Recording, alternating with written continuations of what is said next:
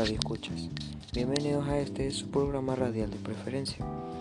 Soy Diego Palma y voy a ser su anfitrión en este segmento, en el cual hablaremos un poco sobre algunas reseñas de películas, series, novelas y libros.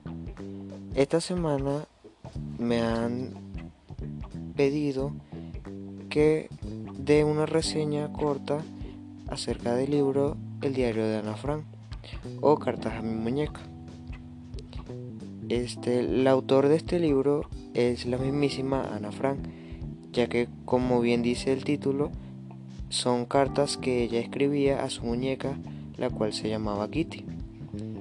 Pero en esta ocasión tenemos un libro que es de la editorial venezolana Buchibacoa, que está ubicada en el distrito capital.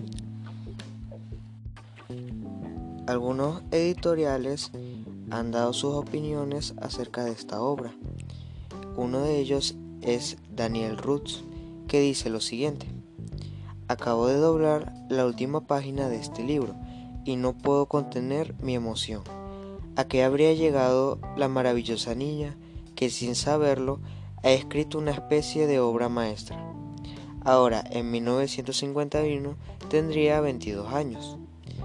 No se piensa sin congoja en todo cuanto esta sensibilidad y esta inteligencia tan bien organizadas hubieran podido dar si la horrible máquina de máscaras numerosas que está a punto de, de triturar nuestra civilización.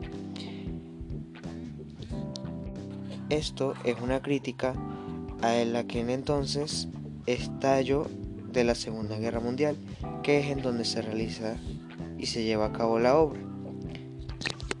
La obra se trata de Ana Frank, que es una niña de familia judía, la cual se ve envuelta en este acontecimiento histórico y a consecuencia de esto se ve obligada a refugiarse con su familia y un grupo numeroso de otra, de otra familia, la cual se ven obligados a convivir, superar sus diferencias. La trama toca temas como la familia, la disciplina, la tolerancia, este, el amor y sobre todo también la adolescencia de nuestra protagonista, la cual este como pasar para como pasatiempo escribía, le gustaba escribir cartas dedicadas a personas, ya que no tenía amigos porque sus compañeras estaban no sabían cómo se encontraban y si estaban ubicadas en un campo de concentración le escribía cartas dedicadas a su amada muñeca Kitty, la cual no pudo llevarse tras estallar la guerra y extrañaba mucho.